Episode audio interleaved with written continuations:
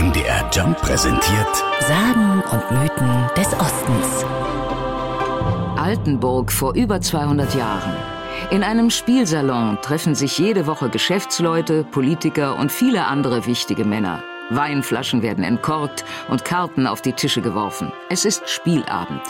Doch diesmal spielen die Männer nicht die altbekannten Kartenspiele wie Schafkopf, sondern wagen etwas Neues.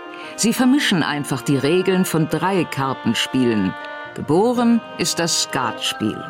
So erzählt es Toni Janosch Krause.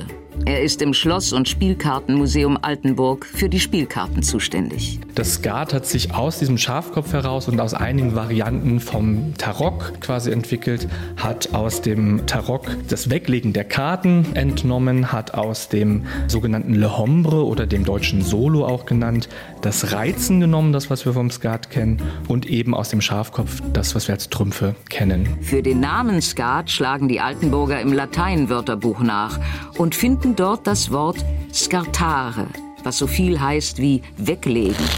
Damit ist das Weglegen der beiden verdeckten Karten am Anfang des Spiels gemeint. Richtig bekannt wird das Skat dann durch Studenten. Die packen die Skatkarten in den Rucksack und reisen damit im 19. Jahrhundert um die Welt. Und viel später dann im Ersten Weltkrieg dann vor allem durch Soldaten, die das quasi in die Gräben getragen haben und dadurch ist es nach ganz Deutschland gekommen. Das ruft natürlich Geschäftsleute auf den Plan. Die Maschinen der Altenburger Spielkartenbetriebe spucken nun auch massenweise Skatkarten aus.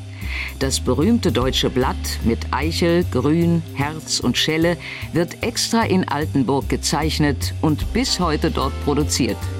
Und wie immer, wenn Spielregeln nicht eindeutig sind, gibt es Streit unter den Spielern.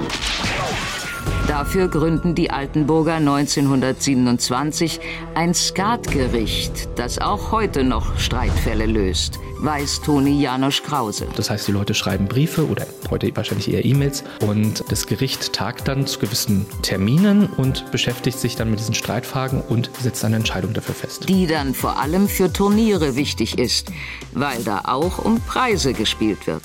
Denn schließlich muss ja alles seine Ordnung haben. Auch in einem Kartenspiel wie dem Skat. Sagen und Mythen des Ostens. Alle Beiträge zum Nachhören auch auf mdrjump.de.